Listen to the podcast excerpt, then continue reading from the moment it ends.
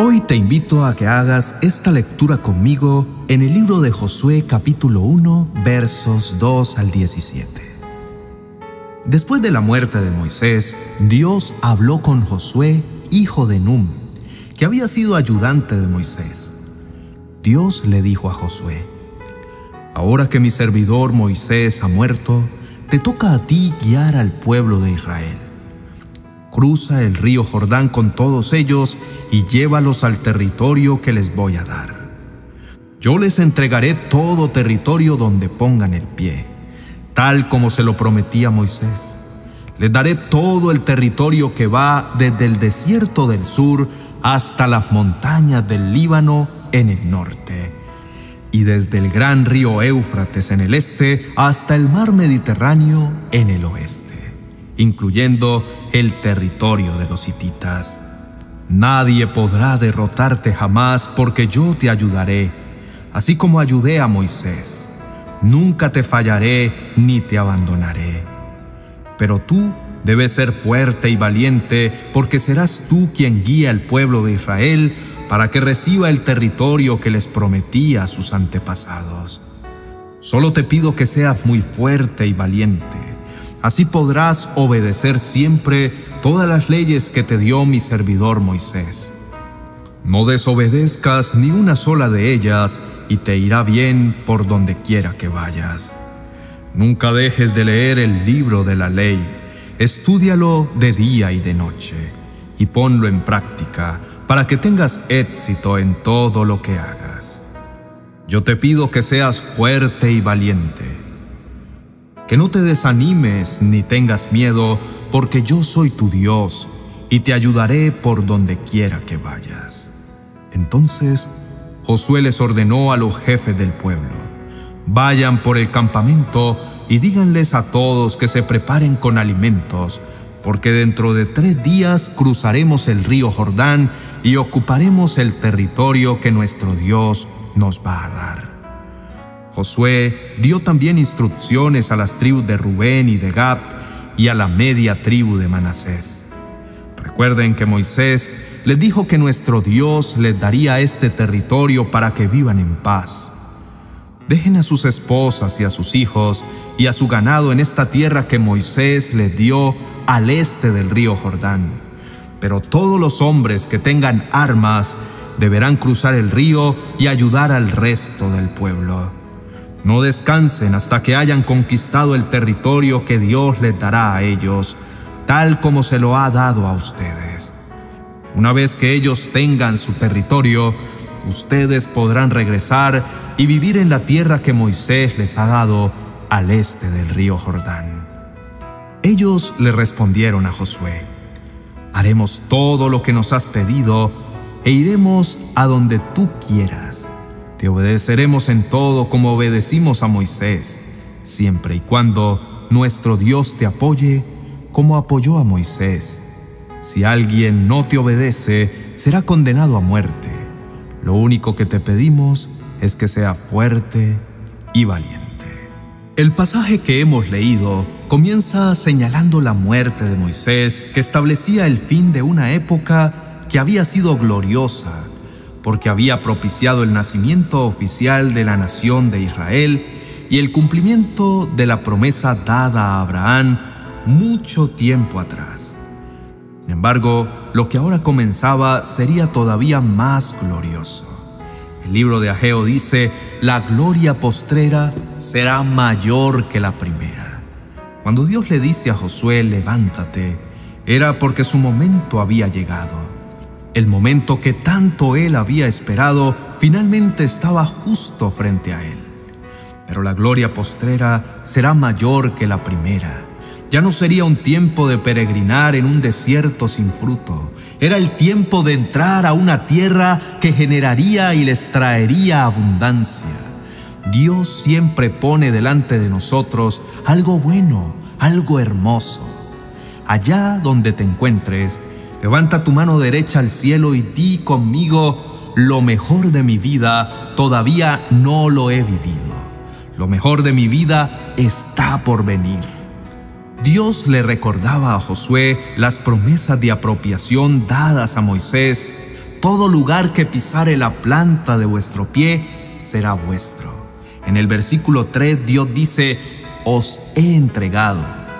No dice, os entregaré, porque ya Dios da como un hecho el que tú y yo nos apropiamos de sus bendiciones y de lo que nos ha ofrecido. Te invito a que nos paremos sobre lo que es nuestro, sobre lo que nos pertenece.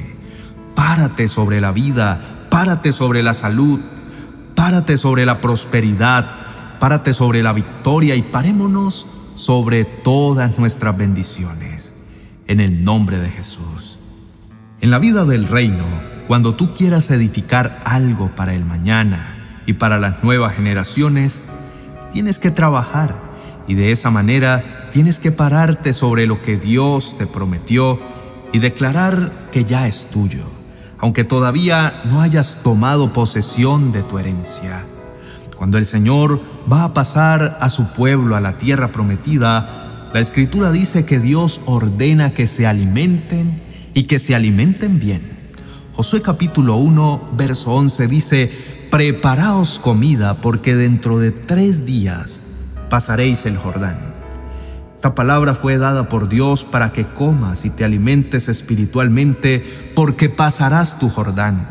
Dios te prepara todo el alimento para que nutras tu fe porque tus desafíos van a ser gloriosos. Fe es no esperar las evidencias y no temer las consecuencias. Si crees que vas para la tierra de tus bendiciones, levanta tus manos donde estás y grita amén. En este pasaje encontramos lecciones de la palabra para desbordarnos a la tierra de nuestras bendiciones. Lo primero que nos describe aquí el pasaje es la experiencia de ir pasando. Para pasar el Jordán lo primero que había que hacer era salir de las tiendas. Las tiendas ilustran el pasado, la rutina, la sobrevivencia y las limitaciones. Las tiendas eran el lugar donde se habían tabernaculizado durante 40 años. Pero había llegado el tiempo de terminar con eso. Hay que salir del ayer hacia un mañana glorioso, porque tu futuro tiene cosas mucho más gloriosas que cualquier cosa que hayas disfrutado en el pasado. Toma hoy la decisión y sal de esa vieja tienda que se te está cayendo y cruza al lugar de las bendiciones que Dios ha preparado para ti. Quiero que observes este detalle. Dios pudo haber esperado la época más propicia del año para cruzar el Jordán, pero lo que nos enseña la Escritura era que el tiempo que Dios determinó para cruzar el Jordán era cuando éste se desbordaba por todas sus orillas. Regularmente, cuando vas hacia el destino profético que Dios te preparó, el Señor presenta los más grandes desafíos para la gente que va a ir pasando. Al enfrentar el mañana, no ponga la vista en los ríos, porque pueden estar desbordados. Coloca tu mirada en el arca del pacto que te mostrará el camino. Mantén tus ojos en Cristo. Él es el autor y el consumador de la fe. No veas las adversidades a tu alrededor. Pon tu mirada en el Señor siempre. En la Biblia hay un principio. Lo que comienza con fe, termina con fe. Atrévete a pasar el Jordán creyéndole a Dios y llegarás a la tierra prometida tomando sus bendiciones a través de la fe. Lo que comienzas con fe, lo terminas con fe. Observa lo siguiente. El Señor les dice, preparen comida, salgan de sus tiendas, pongan sus ojos en el arca porque el río está desbordado. Y luego Dios establece una sentencia y la sentencia es esta. Consagraos hoy porque Jehová hará maravillas en medio de vosotros. Cuando Josué está hablando aquí sobre la consagración, no está hablando de una consagración mística, religiosa o timorata. Está hablando de consagrarse al objetivo que tenían por delante para cruzar el Jordán.